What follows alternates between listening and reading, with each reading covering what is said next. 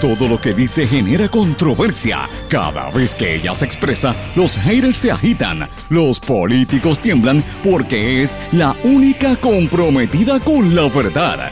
Periodista, bloguera, relacionista licenciada, analista de la noticia, escritora y le dicen la provocadora en las redes sociales. Y ahora comienza en blanco y negro con Sandra Rodríguez Coto.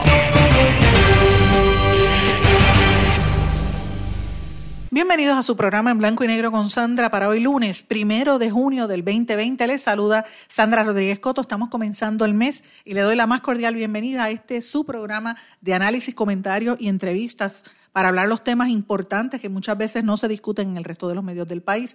Y si se hace, pues vamos aquí a traerlo desde una óptica diferente, una perspectiva con un poco de profundidad para que usted llegue a sus propias conclusiones. Hoy vamos a hablar de un tema que es importante que muchas veces aquí no se quiere tocar, y es lo que implica para Puerto Rico ser colonia en medio de la lucha antirracista que se está librando ahora mismo en los Estados Unidos. ¿Qué representa para Puerto Rico el momento histórico que se vive en la nación americana? ¿Por qué tanta gente que aspira a ser parte de una de las naciones más racistas del mundo callan y no dicen nada?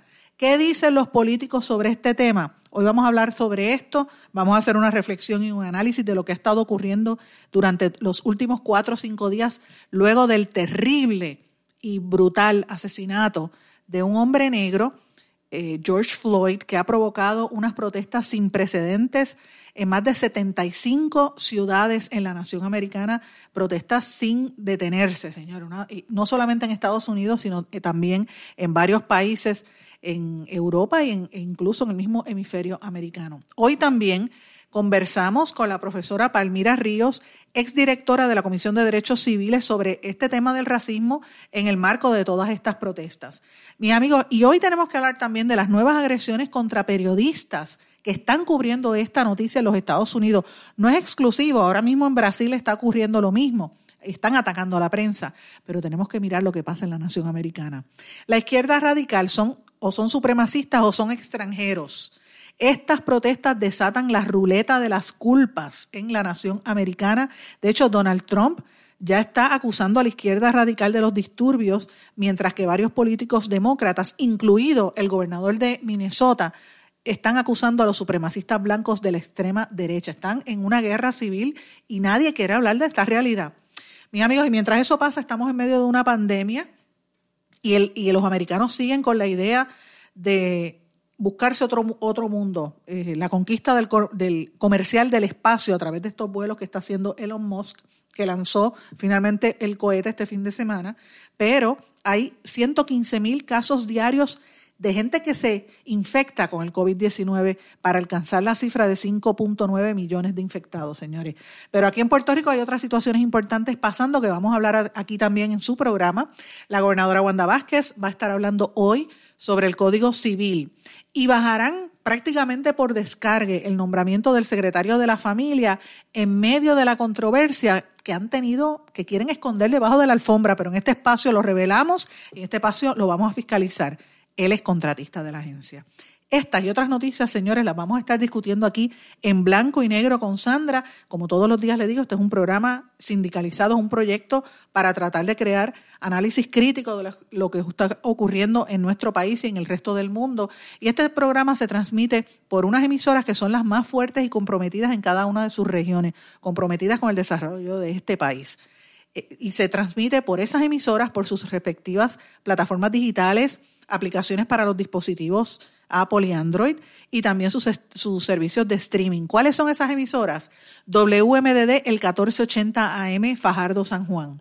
X61, que es el 610 AM Patillas y toda la zona sureste. El 94.3 FM Patillas Guayama. Radio Grito WGDL 1200 AM en Lares. WYAC 930 AM Cabo Rojo Mayagüez. WIAC 740 desde Bayamón, toda la zona metropolitana y gran parte de Puerto Rico cubre esta emisora, una de las más fuertes aquí.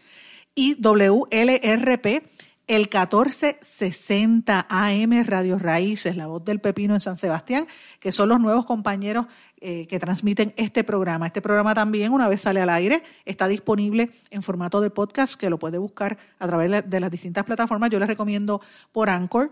A las 8 de la noche sale diferido en la emisora de web radioacromática.com y a través de mis redes sociales, Facebook, Twitter, Instagram, LinkedIn.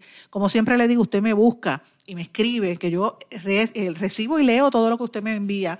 Me lo puede enviar a través del email en blanco y negro con sandra arroba gmail.com. Pero vamos de lleno con el programa que tenemos muchísimos temas comenzando el mes y comenzando la semana. En blanco y negro con Sandra Rodríguez Coto.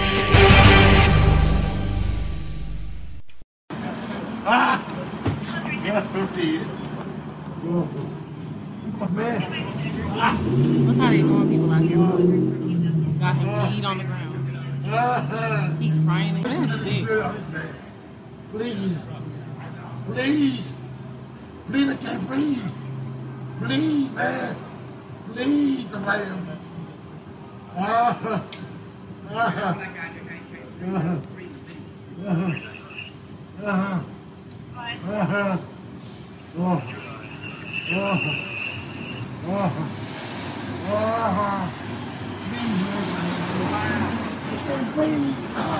Well, you got him down, man. Let him breathe, at least, man. I can't breathe. I've been trying to help out.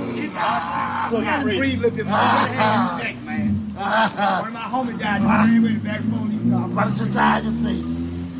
Relax. Man, I can't breathe my face. Just get up. Oh. Oh. What do you want? I can't breathe. Please, the breathe. Mis amigos, empiezo el programa de esa forma y, y, de verdad les tengo que confesar que escuchar apenas menos de un minuto eh, me rompe el corazón.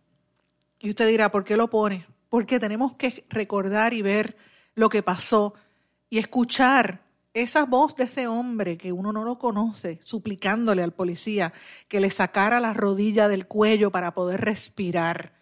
Y la gente se acercaba, hubo personal médico, hubo transeúntes y hubo gente que le decía a los policías, por favor, no solamente al que le tenía la rodilla en el cuello, sino a los otros. Había un asiático policía que cuando la gente le suplicó y empezaron a retratar en video una muchacha de 17 años, el policía la amenazó con echarle pepper spray. Eso es lo que está pasando en la nación americana.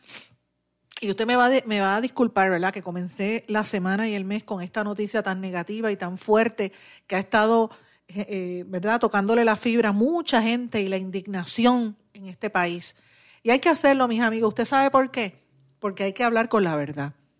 Y de verdad, eh, a veces nosotros hablamos a través de los años y a través de los meses y cada cierto tiempo de que hay un tiroteo en Estados Unidos, de que mataron a una persona hace unos días, la semana pasada habíamos hablado en este espacio de, unos hombres que persiguieron a uno que estaba yogueando y le entraron a tiro, porque lo vieron que era negro y le entraron a tiro. Eh, y así son sucesivamente muerte tras muerte tras muerte y pasa en una estadística que se pierde.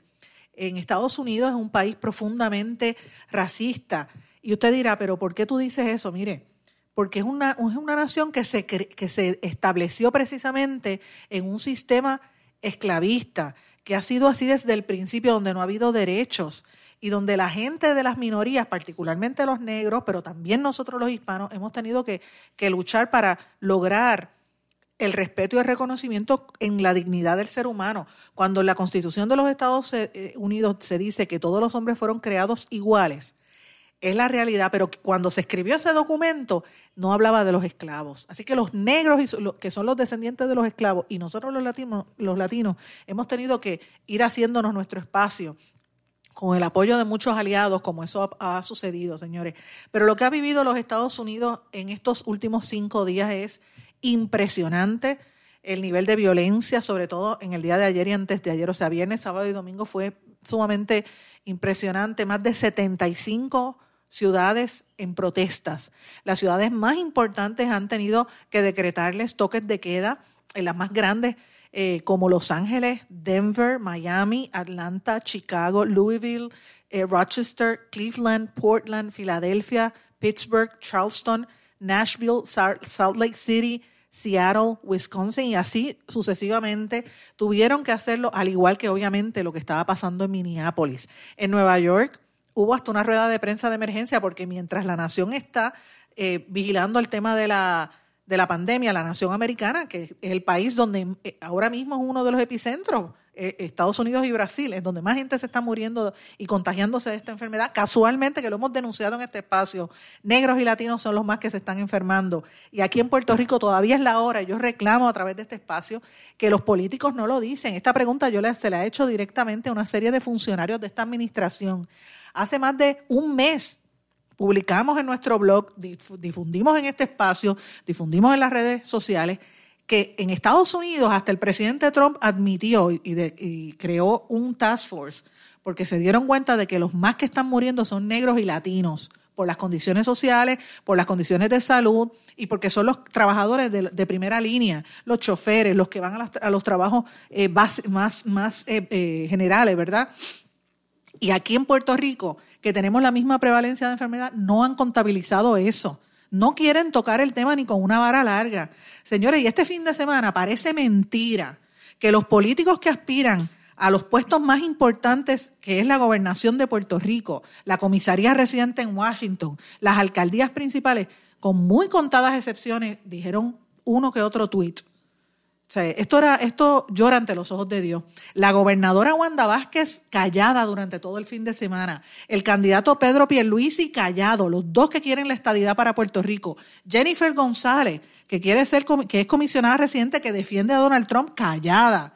Y eso, es, eso llora ante los ojos de Dios. En el Partido Popular, estuvieron callados casi todo el fin de semana, con excepción de que ayer por la tarde Eduardo Batia, candidato popular, hizo unas declaraciones en su página de, Twitter, que las vimos. La alcaldesa de San Juan, Carmen Yulín, que también es aspirante, hizo unas, eh, unas declaraciones bastante escuetas y le dio, eh, repitió noticias que han salido del tema. Charlie Delgado, no habíamos visto nada de él, no habíamos visto nada del doctor César Vázquez del proyecto Dignidad del proyecto Victoria, del movimiento Victoria Ciudadana tampoco, creo que eh, Alexandra Lugaro hizo unas expresiones ahora, eh, no dijo nada. Ahora tengo que decir que la, doctora que está aspirando para comisaría residente eh, participó en, el, en un Facebook Live que yo hice en el día de ayer y dijo que ella estaba defendiendo, que toda su vida había defendido la igualdad racial y de, y de etnias, ¿verdad? Eso fue lo que toda su vida había estado en, defensa de la igualdad, dijo ella, pero no entró en detalles porque fue por,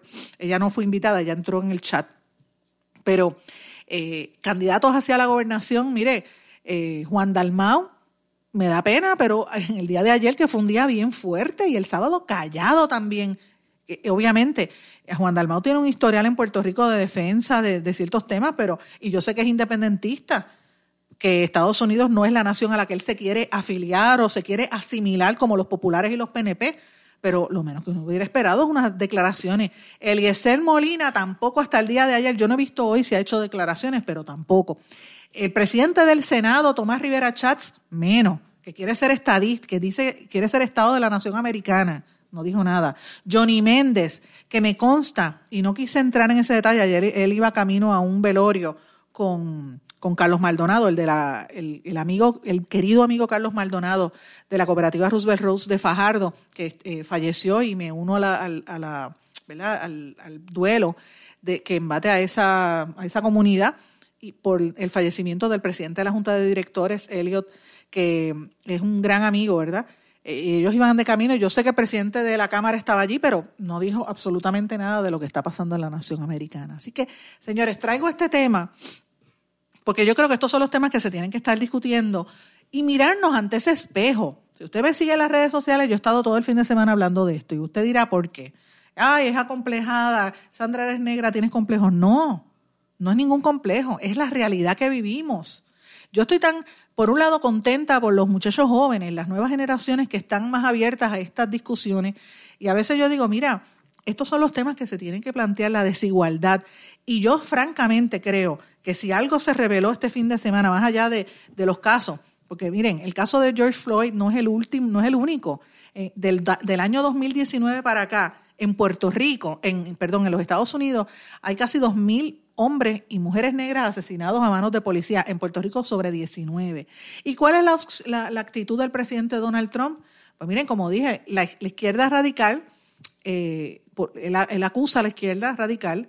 Eh, mientras tanto, muchos de los que estaban protestando en las distintas ciudades, comenzando por Minneapolis, decía que veían supremacistas blancos allí, eh, los neonazis, fascistas que vienen con el apoyo del mismo presidente y eh, se estaban cayendo a palos. Eso es como si fuera una guerra civil.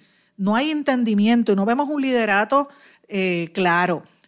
por lo menos del sector de las minorías no hay un liderato. El, el liderato claro está en los supremacistas blancos y su líder es Donald Trump, porque inevitablemente este discurso de Donald Trump va a eso. Cualquier persona que, que apoye lo que está ocurriendo y que, le, y que critique a los que están vandalizando, como ellos dicen, rompiendo las vitrinas, señores, eh, ¿qué es más importante, la vida de un ser humano o una vitrina? Esa es la pregunta. Entonces, Trump está alegando que hay unos carteles organizados por la droga que quiere eh, establecer un, este desorden en la nación americana.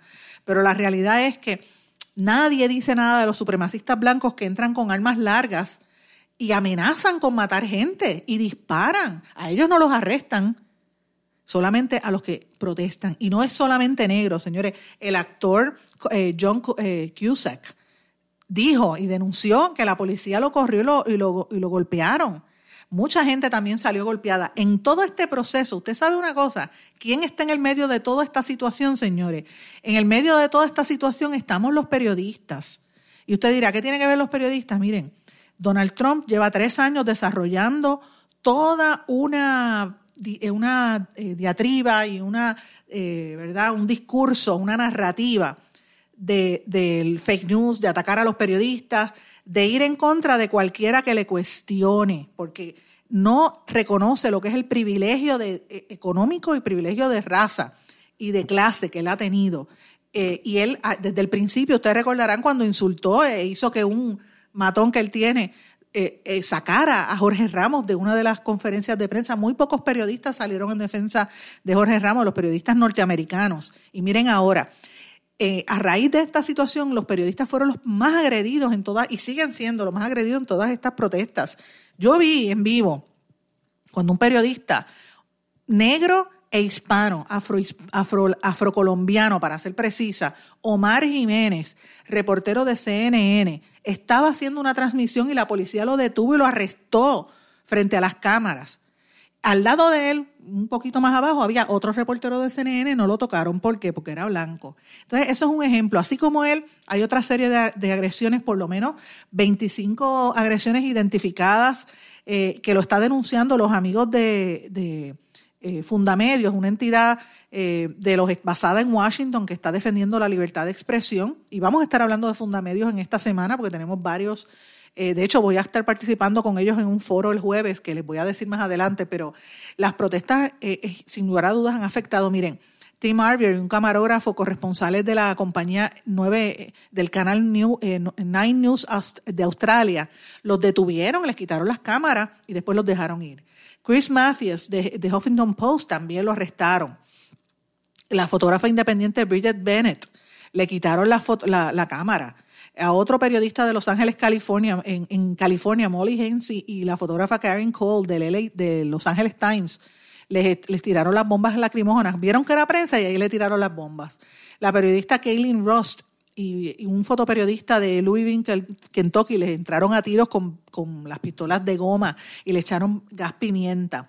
El periodista Michael Anthony Adams, rociado con gas pimienta también en Minneapolis. Y así sucesivamente en Arizona, la periodista Brianna, eh, Brianna Whitney, eh, uno de los ciudadanos, no la policía, le cayó arriba mientras ella estaba reportando en vivo por televisión. Eh, en Phoenix lo mismo, después la policía tuvo que pedir permiso y pedir excusa. Hay una fotoperiodista en particular que la policía la está viendo, ella está enfocando su cámara y ve cuando le disparan porque vieron que ella era periodista y le tiraron con una bola de, con una bala de esas de goma en un ojo, perdió la visión en el ojo. Está como pasaba en Chile durante las protestas del verano del año pasado, pues eso misma situación, señores. Cientos de manifestantes también se metieron en la sede de CNN en Atlanta. O sea, estamos en un momento donde la ciudadanía de Estados Unidos y por ende Puerto Rico, que somos ciudadanos americanos, debemos estar informados de lo que está ocurriendo. Pero hay dos sectores donde han utilizado la prensa como, el medio, ¿verdad? Por un lado, el gobierno con su aparato represivo policial y por otro lado, la, ciudadanía, mayoritariamente los grupos estos eh, fascistas, algunos también que se alega que son de las minorías, ven a los periodistas como el objetivo. Y esto es parte de la diatriba del discurso negativo de gente como el presidente Donald Trump. Y eso es un peligro para cualquier democracia, señores. Tenemos que combatir esa situación porque empiezan por la prensa y después terminan con los derechos civiles como pasa en cualquier dictadura. Critican a los países centroamericanos y suramericanos cuando entran los gobiernos de izquierda, pero señores, lo que está pasando en la nación americana es exactamente lo mismo. Y yo pregunto, ¿qué político puertorriqueño se atreve a decir algo? ¿Quién está diciendo algo al respecto? Y que se haga, ¿verdad?, eco de lo que está ocurriendo y de una buena y profunda reflexión de lo que esto representa para nosotros aquí en Puerto Rico en un momento como el que estamos, que Puerto Rico necesita ayuda para salir de la crisis económica en la que estamos, en, nuestro, en nuestros caos.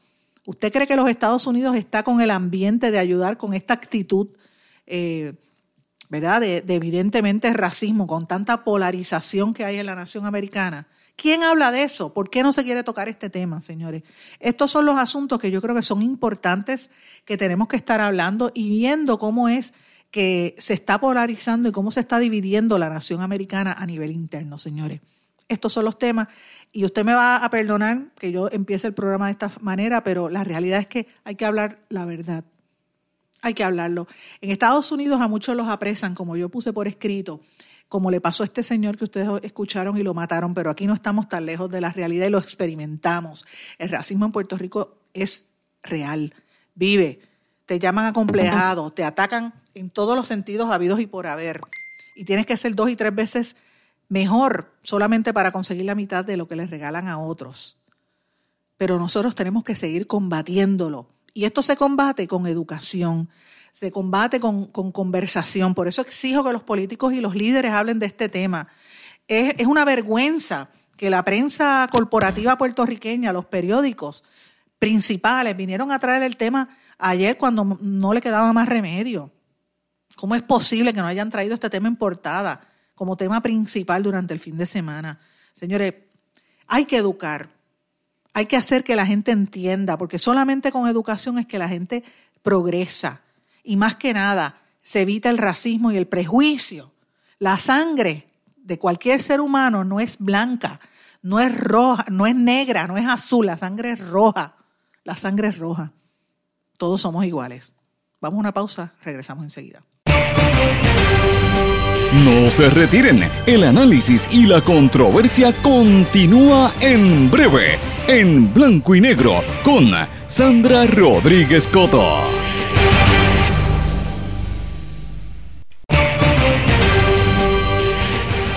Ya regresamos con el programa de la verdad, en blanco y negro, con Sandra Rodríguez Coto.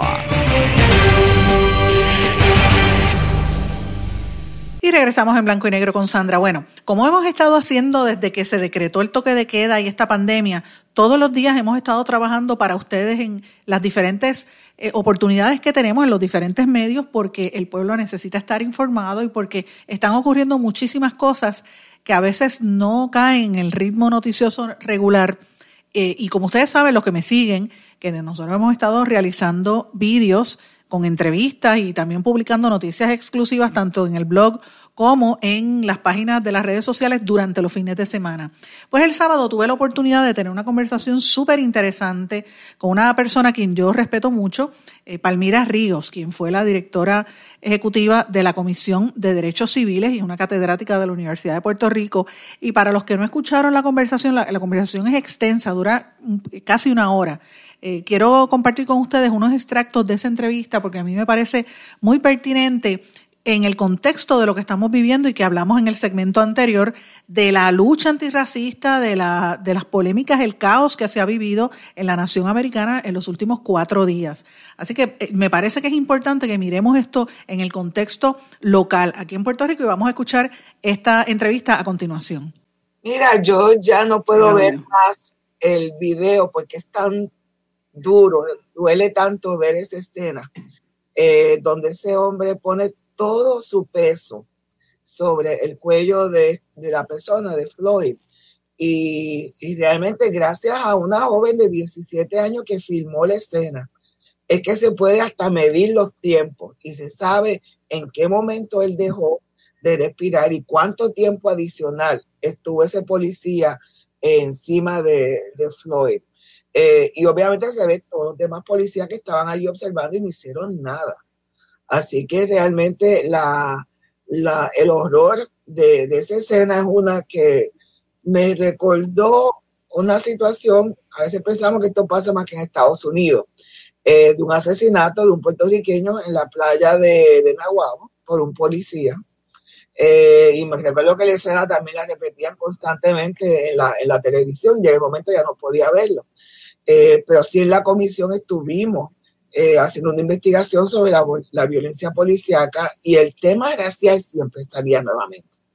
De que la violencia de la policía contra los ciudadanos no es contra todos, de forma sin lógica, siempre está dirigida hacia los más vulnerables, a comunidades vulnerables, pobres y sobre todo comunidades predominantemente negras. El caso de Loíza, pues los casos de, abuso policíaco, de exceso, eh, eran evidentes y uno que, por ejemplo, que cuando visitábamos Loíza, me llamaba la atención, siempre recuerdo cómo la policía manejaba, pero a las millas, o sea, que podía eh, atropellar a cualquier persona muy fácilmente. Así que el caso de Floyd eh, es triste, como dice una nota ahí fuerte, pero también no nos debe sorprender, porque como escuchaba una entrevista ayer, no era el primero. Exacto. Como que fue una explosión donde todos los factores se juntaron y, y decía ayer un joven, era el tercero en los últimos tiempos el tercer afroamericano que es asesinado y realmente era como que ya no iban a aguantar más. A esto le añado un contexto de una pandemia donde por lo menos en Estados Unidos que se presentan evidencias étnico-raciales, se ve que el peso está cayendo desproporcionadamente sobre los afroamericanos y latinos. Así es. Así que no es que la, la pandemia no discrimina, sí discrimina porque hay unos sectores por los trabajos que hace el caso de doña Dolfina Villanueva y podemos, yo creo que los que están participando deberían empezar a, construir todo este listado de, casos de violencia racista en Puerto Rico también. Eh, en, la pandemia que también ha caído y ha afectado de forma desproporcionada a los afroamericanos y los latinos. Así que, y la inseguridad de empleo, de, trabajo, de alimentación que esto ha creado, pues realmente esto fue como que se estaba eh, un caldo de cultivo que explota eh, con, el caso de, de, Floyd y que ha tocado a, a, mucha gente a través del mundo. O sea, los mensajes que yo estoy leyendo en mis cuentas, en mis redes, eh, todos los sectores están reaccionando en diferentes niveles, sectores que antes no comentaban, se han expresado porque está todo el mundo realmente ofendido, dolido. Dolido con unos compañeros de, de, de, escuela graduada de administración pública y el tema era que estaban dolidos. De hecho, hay una que vive allí en Minneapolis y nos estaba contando lo, lo difícil que es para todos ellos eh, esta noticia, como en la Universidad de Minnesota, eh, que la policía de esa ciudad le prestaba seguridad cuando rompieron el contrato Así que realmente eh, ha sido algo que ha maquiado a la comunidad mundial. Eh, y vamos a hacer limonada de este, con estos limones que nos están tirando.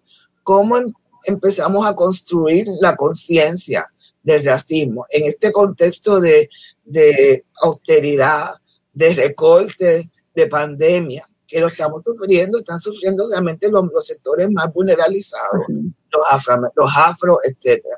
Eh, pues mira, te iba a mencionar que, que me gustaría también, obviamente, esto es un contexto de una muerte, un asesinato en un historial largo de asesinatos a hombres negros, a mujeres negras en los Estados Unidos.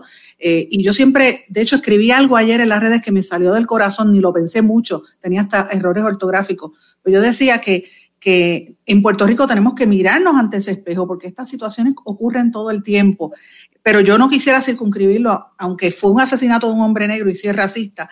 En el caso nuestro, como tú bien dices, hay unas poblaciones vulnerables, la gente LGBTQ, eh, las mujeres, los viejos, y por ahí eh, sucesivamente hay muchas poblaciones, los inmigrantes, la comunidad dominicana.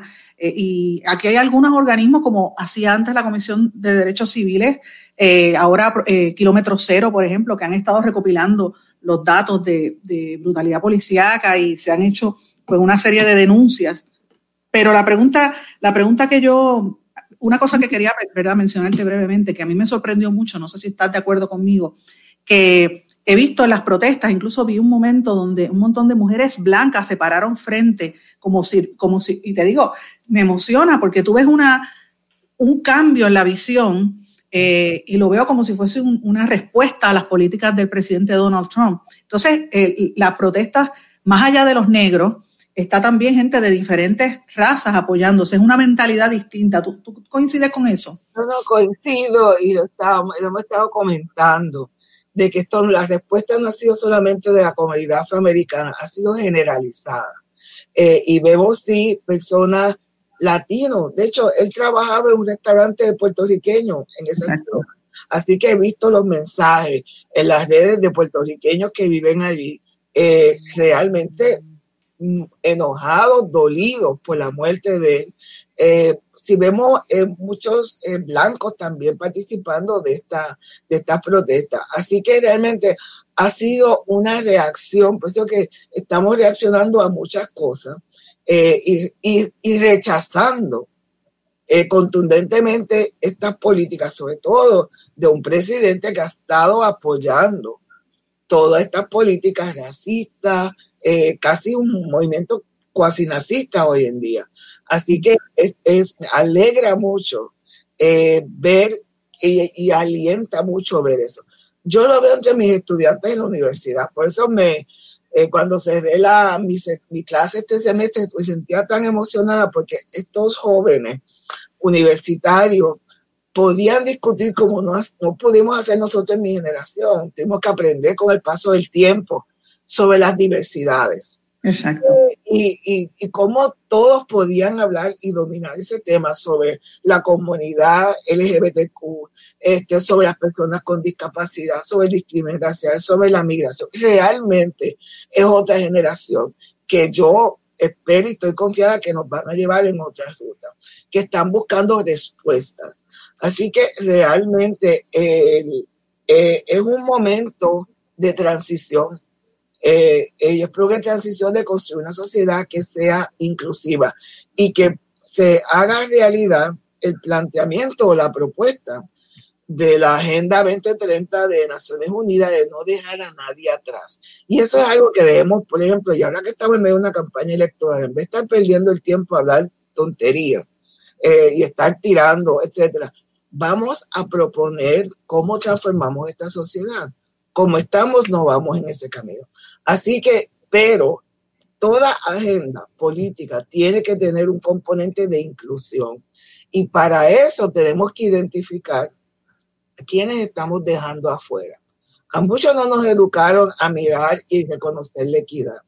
Tenemos que en el camino. Pues la, y ver todas las formas de desigualdad contra las mujeres. También son las principales víctimas de, este, de esta pandemia por los trabajos. Las cuidadoras. ¿Quiénes son las cuidadoras? Eh, el racismo. Cuando nosotros, de un grupo en el que yo participé, que coordiné, hicimos un estudio sobre los sectores vulnerables de Puerto Rico para identificarlo y hacer una matriz para cuestiones de políticas públicas. El grupo decidió a motos propios incluir los afropuertorriqueños, los afrodescendientes dentro de los grupos vulnerables. Eh, a pesar de que no habían estadísticas, todos los problemas del mundo, pero nosotros lo pusimos. Cuando se presentó esto a los funcionarios públicos estaban en shock porque decían, ¿por qué está esto aquí? Aquí no hay problema. De hecho, una directora de la división de, Nueva York, bajo la cual estaba Puerto Rico, de eh, Health and Human Services, me llama aparte y me pregunta, ¿por qué ustedes tomaron esa decisión? Yo digo, porque en Puerto Rico hay discriminación racial y tenemos que por lo menos presionar para que se empiece a recoger información. Me dice, nosotros le hemos hecho esa pregunta a todos los funcionarios puertorriqueños y siempre nos decían que no, que eso no era un problema y que se podía dejar aparte. Es parte de lo que discutimos en nuestra conversación durante este fin de semana. Yo quería compartirla con ustedes porque es una realidad. En Puerto Rico no se quiere reconocer este problema y al no reconocerlo, lo que pretenden es que no exista. Y sí existen las inequidades, uno las ve, sobre todo en las cárceles. La mayoría de la gente que está encarcelada en Puerto Rico son gente de la raza negra. La mayoría gente de la gente que vive bajo altos niveles de pobreza también lo son. Y mire, vaya mirando las posiciones de poder, la gente que tiene toma de decisiones en este país si hay un componente racial ahí o no lo hay. Esto es parte de lo que, compartí con la profesora Palmira Ríos. Yo les invito a que busquen en, en, mi página de YouTube, es más fácil, busque Sandra Rodríguez Coto en YouTube o puede buscar en la página de Facebook en blanco y negro con Sandra, la página mía de Sandra Rodríguez Coto, y ahí usted lo va a encontrar. En mi blog también lo tengo enlazado, pero la forma más rápida, si usted quiere ver toda la conversación, escucharla completa, eh, la puede escuchar ahí. Fue un video bastante extenso, dura casi una hora y ella hace unas recomendaciones específicas de, cosas que se debe hacer, cómo, cómo empezar a, discutir este tema, cómo traer estas conversaciones que a veces son dolorosas, a veces difícil, pero es la única manera en que un pueblo se echa hacia adelante y camina, es si uno enfrenta la situación, la admite y entonces se va de la mano a, llegar a unas negociaciones a llegar a una, una, una, comprensión de todos los sectores para poder echar hacia adelante. Es la única manera en que se erradica el discrimen o el racismo o los prejuicios. Usted entendiendo la necesidad de la otra persona, poniéndose en sus zapatos. Y así se hace una sociedad mucho más justa y mucho más equitativa. Vamos a una pausa y regresamos enseguida.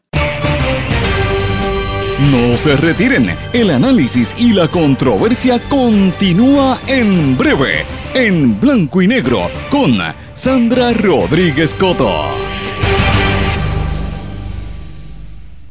Más que un plan de salud, somos alegría para nuestro pueblo. Somos seguridad.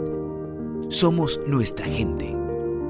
Más que un plan de salud, somos nuestra comunidad. Somos bienestar. Somos tu acceso a 64 hospitales, médicos y especialistas en todo Puerto Rico al cuidado de tu salud. Más que un plan de salud, Menonita es Puerto Rico. Plan de salud Menonita. Tu salud en buenas manos.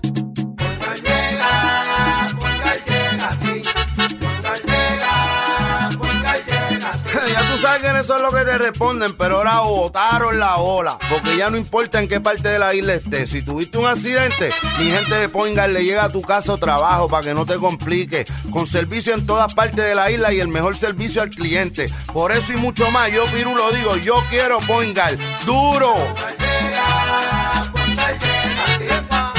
Quítese el dolor de cabeza con sus obligaciones de contabilidad con los servicios que presta Villalba y Villalba Company. Directo, personal y con sensibilidad humana. Lo que se busca en un verdadero asesor de contabilidad para todo tipo de servicio de contabilidad, pago de IBU, pago de nómina, informes trimestrales y anuales y otros. Ofrecen servicio directo personalizado. Villalba y Villalba Company. Para orientaciones, su teléfono el 939-336-5774. 939-336-5774. 5774. Y ya regresamos con el programa de la verdad en blanco y negro con Sandra Rodríguez Coto. Y regresamos a esta parte final de En Blanco y Negro con Sandra. Vamos a continuar la conversación con la profesora Palmira Ríos. Nosotros logramos pasar del dolor que sentimos al ver esas imágenes para transformar esto en un proceso educativo. Eh, ¿qué recomendación tú me puedes dar para que yo no, no siga llorando como he estado todo el día con esta situación? Bueno, yo también he llorado mucho esa, esa foto, no la puedo ver, pero a mí me recordó el caso de, de la playa de Humacao. Este, fue como que yo he visto esta foto antes eh, y la he visto aquí. Hay que hablar y hay que llorar, porque llorar no es malo, es parte de su hogar eh, y sacar todas estas penas y todas estas memorias y todos estos recuerdos. Eh, hay que hablar sobre esta cala en todos los espacios, escribir en los medios, eh, en nuestros lugares de trabajo, traer esas discusiones. Eh, yo digo, en la fila es cuando uno tiene que hablar, porque ahí estamos todo el mundo y, y tú educas a la gente que nunca ha pensado sobre eso. Así es. Persona que nunca ha pensado sobre eso, ese momento uno tiene que, que hablar eh, y educar. Es que dicen una algo, ¿no? Que puede ser que lo hacen con la mejor intención, como de que todos somos iguales. Esa es una aspiración. Si todos aspiramos a que todos somos iguales, pero no lo somos. La, la raza es una construcción social. O sea, la está construyendo. No es como lo- los animales que dicen, inventan todas estas diferencias. No. La raza es una construcción social y cada sociedad de- determina que, cuál, qué, qué color es, es cuál, etcétera, ¿no? Eh, así que esa discusión se tiene que dar. Tenemos que exigir a nuestros legisladores traerlo en el debate, hacer las preguntas, mandárselas por escrito. O sea, que no puedan evitar. Y también ser muy críticos de las propuestas que nos están presentando. No aceptarlas, porque vengan de donde vengan. Vengan de la izquierda, vengan de la derecha. Ser muy críticos de lo que están, eh, lo que están eh, planteando, de que realmente sean viables eh, y continuar eh, monitoreando. Hay un instrumento que es muy útil, los llamados observatorios, que son organizaciones o entidades, no son costosas, este, que están dando seguimiento a un tema. Eh, y constantemente, cada vez que surge una situación, pues hace público, pasó esto y se hagan informes. Nosotros tenemos que establecer observatorios de, de derechos humanos sobre racismo, sobre machismo, sobre homofobia, etcétera, para estar dando seguimiento a todos los eventos eh, y mantener ese monitoreo social ciudadano Así de la acción pública. Eh, la, la movilización social tiene que darle seguimiento al racismo y no puede ser que solamente, pues, qué sé yo, el 22 de marzo, no sé qué otra fecha, eh, esto no son cuestiones, esto no es el Día de las Madres. Bueno, ustedes ya escucharon parte de lo que dijo la profesora Parmila Ríos. Si usted quiere escuchar toda la conversación y no la no tuvo la oportunidad de verla este fin de semana, el vídeo, pues le digo, puede buscarlo en mi página de Facebook, está todavía allí enlazado, o se puede conectar a mi canal de YouTube y de hecho aprovecho y le pido que se suscriba y le dé like también a mi página. Queremos crear una comunidad y eh, realmente es importante porque estos medios sociales son una extensión del trabajo que yo presento aquí en este programa, que a veces, porque el tiempo es, es- limitado, dura una, una hora, no me da oportunidad de, abundar en algunos temas o traer cosas distintas. Así que es todo parte de un mismo esfuerzo. Conéctese, envíeme sus mensajes, haga, hagamos todo comunidad. Usted me va a ayudar a mí a levantar esas redes sociales y a la misma vez me ayuda, porque mucha de la información que usted me da sobre todo a través de Facebook y a través de correo electrónico en blanco y negro con Sandra arroba gmail.com. Mucho de eso es lo que eh, difundimos aquí en este programa, son los temas que usted me está pidiendo, ustedes me piden. Por eso es que yo hablo de estos asuntos porque tengo eh, esa comunicación directa con ustedes y le agradezco. Pero bueno, voy a hablar brevemente de otros temas porque no quiero que se me acabe el programa y había otras cosas importantes que mencionar. Eh, ustedes saben que la gobernadora Wanda Vázquez la semana pasada tuvo una rueda de prensa para anunciar los preparativos del gobierno de cara a la temporada de huracanes. Señores, estamos en el, en el Caribe, en el trópico. Aquí se sabe que van a venir huracanes siempre, tormentas. Eh, todo esto es parte de la naturaleza. No espere a último momento para prepararse. Mire, ya hemos tenido las experiencias de Irma, María y todo lo que ha pasado allá para acá. Así que si estamos en esta temporada, trate, yo sé que estamos en medio de una pandemia, pero mire a ver de qué manera usted se prepara y usted evite que le pase cualquier situación. Yo sé que es difícil. Miren, yo este fin de semana tuve que ir a hacer una compra, eh, a comprar un microondas, porque como aquí se va la luz todo el tiempo, pues se me han dañado casi todos los enseres. Eh, y el salir a una tienda un fin de semana me provocó una ansiedad horrible, porque uno tiene este temor de, ¿verdad? De como de, de contagiarse o lo que sea, pero trate de organizarse. Yo me, di cuenta que me hacen falta cositas que tengo que prepararme para esta temporada, así que no lo deje para último momento. Y yo lo traigo porque fíjense, este fin de semana hubo una serie de lluvias bien intensas en el área del Salvador, en Centroamérica, y pasó una tormenta por allí, una tormenta tropical, Amanda. Dejó nueve personas muertas e- y cantidad de personas heridas, unas inundaciones impresionantes, destruyeron más de 50 casas en la capital.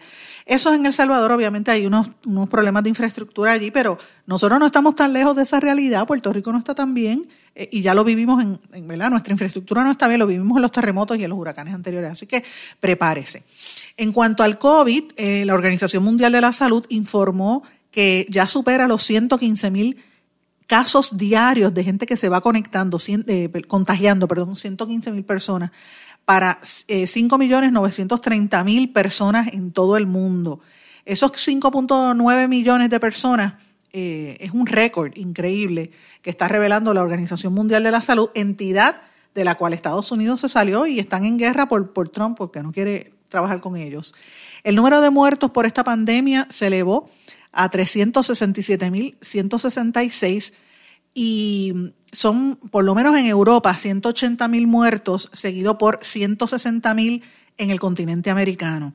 Estados Unidos, sin lugar a dudas, es el que más casos tiene, seguido de Brasil y Rusia. Eh, y es importante porque eh, Europa sigue teniendo una gran cantidad de contagios, seguido por el Oriente, el Oriente Medio, y lo más importante es que la gente se tiene que preparar. Bueno, este fin de semana mucha gente se conectó aquí en Puerto Rico y en los Estados Unidos a la noticia del primer vuelo de una aeronave, de una nave, ¿verdad? Espacial, debo decir, un, primer vuelo espacial comercial de una de las compañías empujadas por Elon Musk, este multibillonario, que está haciendo estos, estos vuelos, que su sueño es este conquistar la Luna y Marte y hacer vuelos eh, comerciales a esa, a esa a estos satélites y estos otros planetas con la idea de que yo digo, si esto se fastidia aquí, con los millones ellos se montan y se van, como hacen en las películas. Pero bueno, es interesante ver el despegue. Mucha gente lo estuvo viendo y, muchos niños también se entretuvieron viendo eso por la televisión o por internet. Eh, porque ellos alegan que es más económico y que sale desde, desde, la NASA, en conjunto con la NASA. Pero tengo que decirles algo, por los últimos nueve años Estados Unidos estuvo dependiendo de las naves rusas. Esto no es novedad, en Rusia, obviamente, lo único nuevo es que esto es una empresa privada y que lo ve como un comercio, como un negocio. Pero el gobierno de Rusia y de otros países han estado enviando naves al espacio y a la estación espacial también, y evidentemente, pues Estados Unidos se estaba quedando atrás. Bueno, la gobernadora Wanda Vázquez, como dije, estaba hoy se supone que emita unas declaraciones en torno al Código Civil. Vamos a estar atentos a lo que ella tenga que decir al respecto. Eh, y también es importante algo que nosotros hemos venido denunciando sistemáticamente, de hecho lo hicimos el viernes en este programa, el, nombramiento de Orlando López Belmonte, nominado por la, Fortaleza, como nuevo secretario de la familia. E, esto trascendió ayer en la tarde que la Comisión de Nombramientos del Senado que preside Héctor Martínez iba a ver hoy prácticamente el nombramiento que lo iban a ver a la, eh, empezaba a las diez y media de la mañana, pero yo tengo que decirles que hay oposición y hay mucha, eh, mucho cuestionamiento porque hay entidades como eh, psicólogos, como trabajadores sociales, como otro personal incluso de la agencia, al cual no se le ha permitido ni siquiera expresarse. Así que esto va a bajar de manera rápida y lo trataron de pasar a las millas. ¿Y usted sabe por qué fue? Porque esta servidora se puso a cuestionar en la rueda de prensa del viernes. Yo no estuve allí, pero una vez pasó la conferencia, eh, me, pregunté y dije, pero ven acá, la gobernadora no habló del secretario de la familia, está anunciando cosas que van a hacer en la agencia y allí estaba el interino, que lo conversé con, con el amigo doctor Chopper, que me dijo, mira, Sandra, estaba el interino. Y yo, pero qué raro está esto. Lo que no contestan es el contrato que nosotros denunciamos en este espacio que tiene Orlando López Belmonte, que es vigente hasta el día 30 de septiembre y él prácticamente y su compañía manejaba el departamento de la familia. Eso es lo que tienen que explicar. Estaban esperando para cancelar el contrato, de qué manera se va a administrar eso, si eso se creó en, una eh, se cancela o se, o se pasa a otra empresa o a un tipo de fideicomiso. Todas esas preguntas se tienen que contestar. Tengo mucha información de lo que está pasando allí, señores. Así que eh, al secretario López Belmonte, que yo sé que me hizo un acercamiento, cuando usted quiera, donde usted quiera, nos reunimos claro, con la protección y la, y la mascarilla, y vamos a hablar. Yo le doy la oportunidad con muchísimo gusto para ver qué es lo que usted me tiene que decir al respecto, porque el Departamento de la Familia llevamos ya tres semanas detrás del departamento que nos diga qué está pasando con tantas familias que están necesitando dos ayudas particulares. El, coger los chavos del PAN que los tienen ahí guindando y no los, no los atienden, y el montón de madres que me escriben y padres que están o pagando la pensión o esperando que la llegue y los padres la pagan y el, el departamento bajo asume, la mantiene y no, no está dando el dinero y esto desde que empezó la pandemia. Imagínense ya cuatro meses sin usted, usted recibir una pensión, si usted depende de ese dinero, eso es mortal. Y nadie en la fortaleza ha explicado ese tema, parece mentira. Señores, antes de terminar el programa, porque no tengo tiempo para más, yo quiero darle las gracias a todos los que se comunicaron con esta servidora durante este fin de semana. Eh, gracias a todos ustedes y quiero terminar con un poema. Usted se va a sorprender. Este poema es de un radio escucha que me lo envió a una de las redes sociales. Él se llama Nelson Alberto y dice así, voy bien, bien rápido. Y él dice que se inspiró en, en, las declaraciones que hablamos sobre el silencio cómplice. El título es El racismo escondido en nombre de la libertad en los tiempos del coronavirus. ¡Wow! El nombre es largo. En, cuatro, días de protestas el rostro oscuro se destapó. La raza negra en la nación una baja de lo suyo sufrió. Un negro encontró la muerte en la pierna de un blanco. No se valora y respeta la vida, son grupos muy marginados. Shh, a silencio, por favor, no hables del cáncer social. El racismo en sus dimensiones muchos podremos experimentar. En los estados hay sublevación por el constante discrimen racial. La vida de todo ser humano se tiene que valorar y respetar. No mires indiferente para el lado la realidad no quieras ocultar. En Estados Unidos nosotros somos latinos y el racismo nos ha de afectar. Por un puñado de varios billones, el silencio cómplice se perpetúa. ¿Qué político promulga la igualdad cuando no se alcanza la libertad? Los genes negros corren en la sangre, recuerda. ¿Y tu abuela, dónde está? Hay que gritarlo a los cuatro vientos. Únete para erradicar la desigualdad. Bueno, mis amigos, les acabo de enviar esto, de, leer esto que me lo envió Nelson Alberto, un radio escucha de este programa. Muchísimas gracias por su sintonía, por el apoyo y espero que pasen un buen día. Nos mantenemos en contacto y será hasta mañana en blanco y negro con Sandra. Me despido. ¿Se quedó con ganas de más? Busque a Sandra Rodríguez Coto en las redes sociales o acceda a en blanco y negro.blogspot.com porque a la hora de decir la verdad solo hay una persona en la cual se puede confiar. Sandra Rodríguez Coto en blanco y negro.